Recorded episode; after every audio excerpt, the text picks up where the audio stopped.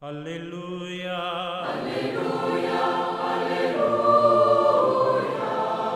aleluya, aleluya, Tú eres el Cristo, el Hijo del Dios vivo. Esa es la respuesta que da Pedro hoy en el Evangelio a nombre de todos los apóstoles, a nombre de toda la comunidad del pueblo de Dios. Queridos amigos, estamos en esta reflexión del Evangelio en este día domingo, el 21 del tiempo durante el año. Hoy revisamos ahí Mateo 16, en los versículos del 13 al 20, esta confesión de fe de Pedro ahí en Cesarea de Filipo. ¿Quién es este a quien obedecen el viento y el mar? ¿Quién dice la gente que es el Hijo del Hombre? Jesús pregunta qué opinión tienen los hombres acerca de él. El interrogante que Jesús abre en esta ocasión sigue abierto para toda la humanidad en todos los tiempos. ¿Y ustedes? ¿Quién dicen que soy yo? La respuesta solamente puede darse desde dos puntos de vista. El punto de vista de los hombres, la apreciación humana, sobre este personaje de la historia que es Jesús, y el punto de vista de Dios, el de la revelación, el del conocimiento sobrenatural. Pedro personifica la confesión cristiana de la fe y nos responde, el Mesías, el Hijo de Dios. Sin embargo, esta confesión cristiana no procede de la carne ni de la sangre, es decir, no es posible llegar a través de la lógica de la razón humana. Se hace posible únicamente gracias a la revelación del Padre. Sí, la fe viene de fuera, es un don.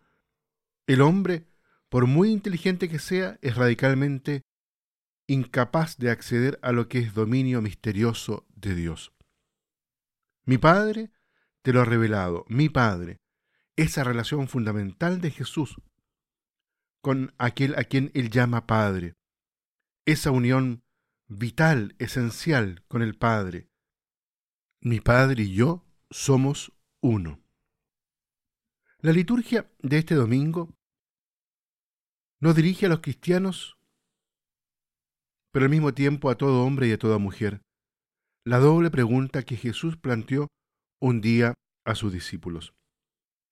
Primero les preguntó diciendo, ¿quién dice la gente que es el Hijo del Hombre? Ellos respondieron que para algunos del pueblo él era Juan el Bautista resucitado, para otros Elías, Jeremías o alguno de los profetas.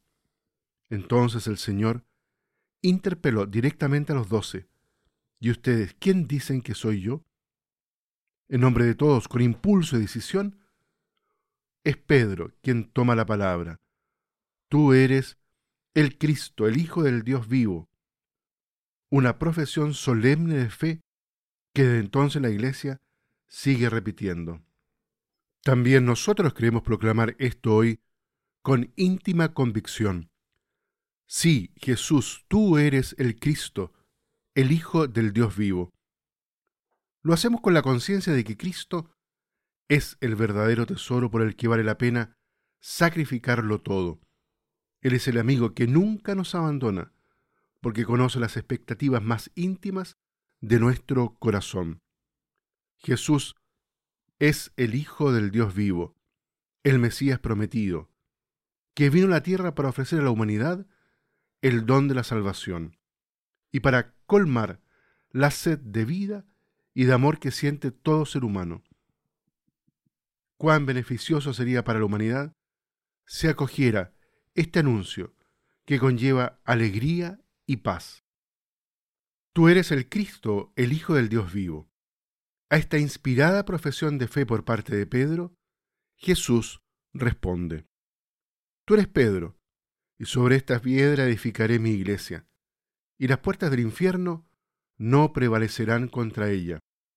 A ti te daré las llaves del reino de los cielos. Es la primera vez que Jesús habla de la iglesia, cuya misión es el cumplimiento del plan grandioso de Dios para reunir en Cristo a toda la humanidad en una única familia. La misión de Pedro y de sus sucesores consiste precisamente en servir a esta unidad de la única iglesia de Dios formada por judíos y paganos de todos los pueblos. Su ministerio indispensable es hacer que no se identifique nunca con una sola nación, con una sola cultura, sino que sea la iglesia de todos los pueblos, para hacer presente entre los hombres, marcados por numerosas divisiones y contrastes, la paz de Dios y la fuerza renovadora de su amor. Por tanto, la misión particular del obispo de Roma, sucesor de Pedro, consiste en servir a la unidad interior que proviene de la paz de Dios, la unidad de cuantos en Jesucristo se han convertido en hermanos y hermanas.